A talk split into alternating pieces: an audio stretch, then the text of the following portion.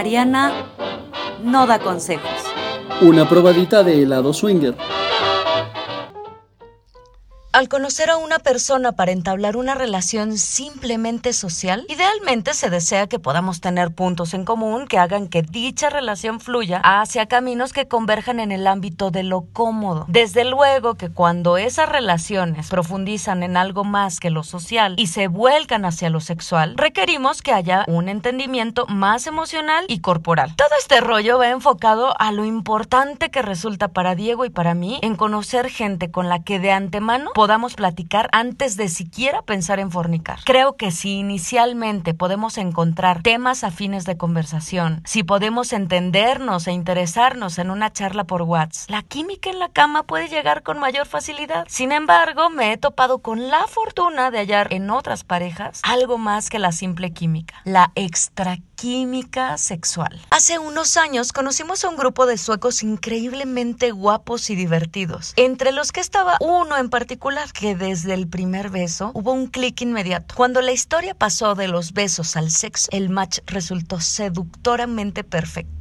peligrosamente rico y hasta un poquito incómodo entre el resto del grupo. Incluso hubo un comentario de una de las chavas que evidenciaba lo bien que nos entendíamos a pesar de las barreras del idioma. En ese entonces no supe muy bien cómo reaccionar al comentario ni a lo que la esposa o el mismo Diego pudieran pensar al respecto. Me sentí avergonzada por haber disfrutado tanto el sexo y haberme sentido tan feliz y tan segura como me resultaba con Diego y me resultaba también difícil de asimilar. Pero además con este nuevo bombón tenía el plus de la novedad. Recuerdo que durante la fiesta de espuma en el glamour tuvimos uno de esos encuentros en donde entre lo divertido y lo sexoso del ambiente yo podía ver a Diego enloquecido jugando con las chicas del grupo, mientras yo disfrutaba una vez más de los placeres de la extraquímica con mi sueco. Un tiempo después conocimos a una pareja exquisita de cubanos con los que me volvió a ocurrir de nuevo. No solo me resultaba una pareja brutalmente interesante, además los momentos de cama tenían esa chispa adicional como si tuviéramos tiempo de conocernos. Con ellos tuvimos la fortuna de hacer una amistad entrañable, así que pude disfrutar de estos momentos con mayor frecuencia. Esto me permitió también analizar mis propias emociones frente a lo que pasaba, disfrutar sin vergüenza y sin culpa a la hora de jugar. También había que guardar un cierto equilibrio, algo para que Diego y yo tuviéramos la certeza de que él también esté incluido en mi disfrute. Con el conde también comparto esta sensación de extraquímica y con otro de mis mejores amigos de este medio, que es el doctor Chocolate, puedo decir que hemos construido ese entendimiento sexual. Sin duda puedo sentirme muy afortunada no solo por haber conocido a estos excelentes amigos, sino por haber aprendido a descifrar en mi propia cabeza qué es lo que tanto me gusta de tener sexo con ellos. Me fascina ver que compartimos la excitación paulatina, que las caricias suaves sin apresurar nos van llevando al mood correcto, los besos con un poco de mordisqueo y las miraditas que nos hacen saber cuándo es el momento preciso para dar el siguiente paso. Todo esto es el sexo con ellos. El común denominador que he tenido con estos hombres es que están casados con mujeres hermosas y fuertes, que también son mis amigas. Con ellas también he disfrutado sesiones de cachondeo deliciosas. Con estas parejas hay mucho de generosidad y de buena vibra. Me encanta vernos simplemente para platicar o pasar tiempo en unas vacaciones familiares en donde nada sexual tiene que ocurrir. Me causa un poco de risa con ternura cuando escucho preguntas como ¿y no corren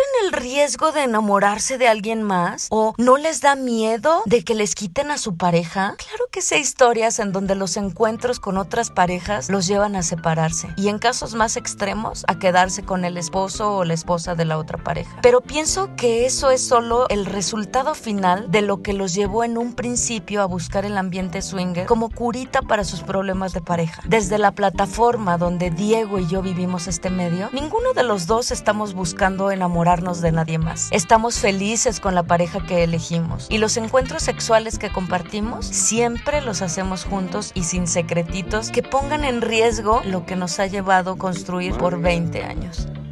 ¿Ya sabes que suscribirte a mi canal es gratis? Pues ¿qué esperas ahora para compartir este y mis otros videos? Y no te olvides de darles like y dejarme tus comentarios. Mariana, Mariana,